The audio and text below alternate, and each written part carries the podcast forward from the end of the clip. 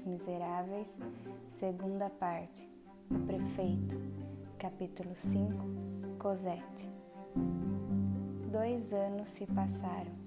Em 1817, o rei Luís XVIII da França comemorou os 22 anos de seu título.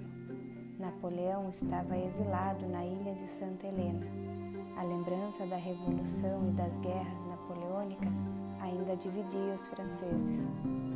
Alguns ainda acreditavam na Revolução, na qual o rei Luís XVI fora destronado e morto na guilhotina, assim como sua esposa, Maria Antonieta, e foi criada a República. Com o fim da Revolução, outros acusavam os republicanos de regicidas.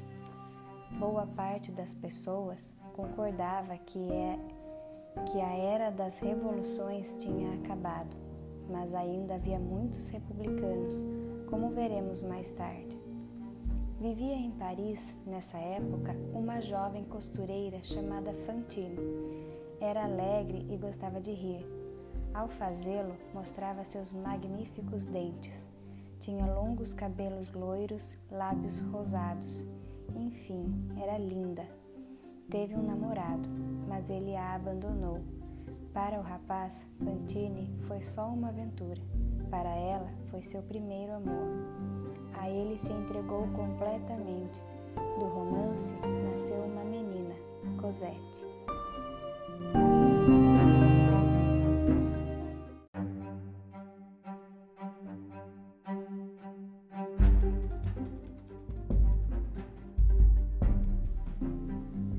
Abandonada por algum tempo, Fantine tentou sobreviver das costuras, mas durante o romance abandonara seus fregueses.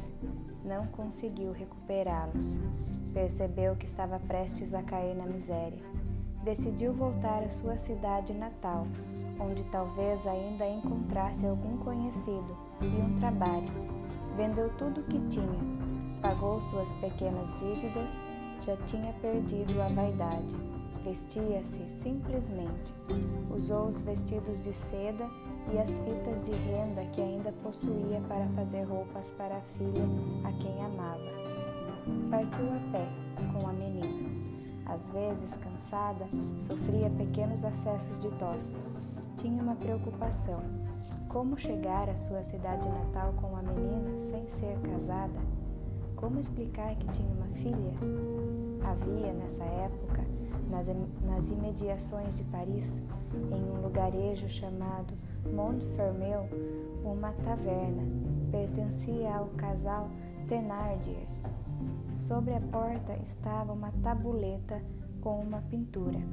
Era o desenho de um homem carregando outro nas costas. Embaixo, uma inscrição: Ao Sargento de Waterloo representava uma cena da famosa batalha em que Napoleão foi derrotado.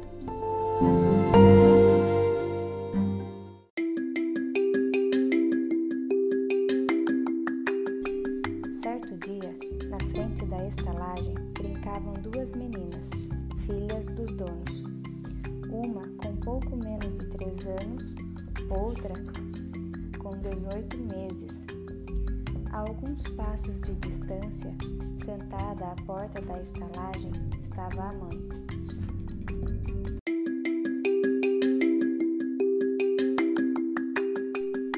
Tinha uma aparência pouco simpática, mas parecia enternecedora ao cantar para as filhas. Justamente nesse momento, Fantine passava por lá. Carregava a filhinha em uma bolsa de viagem, aparentemente pesada. A menina tinha três anos, era corada e parecia ter boa saúde. Dormia. Fantine parou, observando as meninas brincarem. A senhora tem lindas crianças. A mãe agradeceu. Convidou Fantine para sentar-se junto a ela. Conversaram. A viajante contou sua história, um pouco modificada. Disse que era operária e que seu marido falecera ia procurar trabalho em sua terra natal. Contou como a viagem era cansativa com uma criança que mal conseguia andar. Nesse instante, Cosette acordou. Mostrou a língua para as outras. Dali a pouco as três estavam brincando. Crianças fazem amizade com tanta facilidade, até parecem três irmãs, disse a senhora Thénardier. A frase foi como uma faísca. Fantine pegou na mão da mulher e propôs: Quer ficar com a menina? A senhora Thénardier fez um gesto de surpresa. Fantine continuou: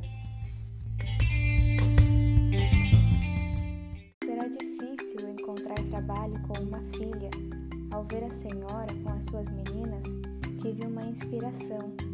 Não será por muito tempo, eu pago se cuidar dela.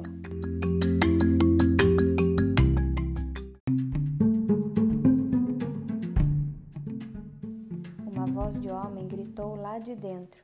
Exigiu seis meses adiantados e mais uma quantia para as primeiras despesas. Era quase tudo o que Fantine possuía, mas ela aceitou.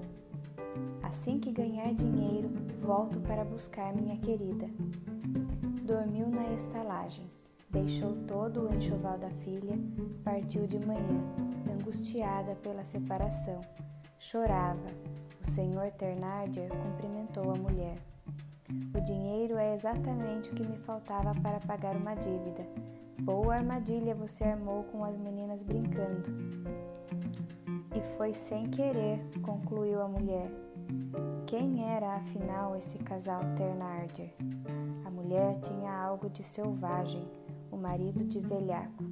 Tinha sido soldado, pintara ele mesmo a tabuleta da porta, que fazia referência à Batalha de Waterloo, onde Napoleão perdera a guerra. Tinham duas filhas, como já sabemos. A mais velha chamava-se Epone, a mais nova, Azelma.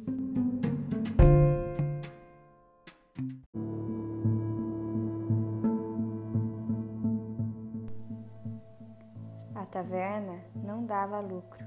No mês seguinte, Thenardier empenhou o enxoval de Cosette. Passou a vesti-la com roupas velhas deixadas pelas filhas. Para comer, davam-lhe as sobras dos pratos. Comida um pouco melhor que a do cão e pouco pior que a do gato. Aliás, era com eles que Cosette comia, embaixo da mesa, em uma tigela de madeira. Sua mãe, Fantine, não sabia escrever, mas mandava cartas, escritas por outras pessoas, pedindo notícias da filha. Os Ternardier sempre respondiam que estava bem. Logo exigiram aumento da mensalidade.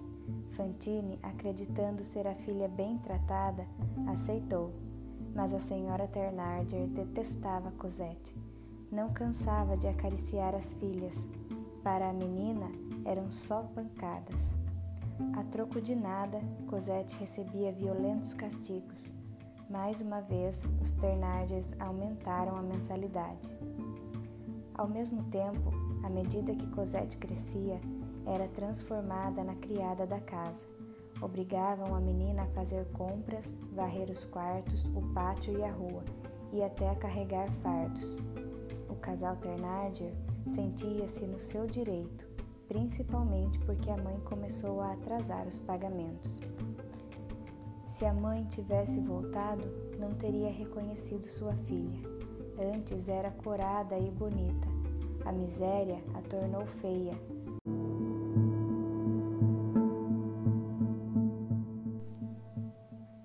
Só restavam seus belos olhos, enormes no rosto magro. Doía o coração ver a menina, que ainda não tinha seis anos, vestida com farrapos, varrendo a rua ao amanhecer, as mãos roxas de frio, uma lágrima nos olhos. O povo a apelidou de Cotovia, mas a pobre Cotovia nunca cantava.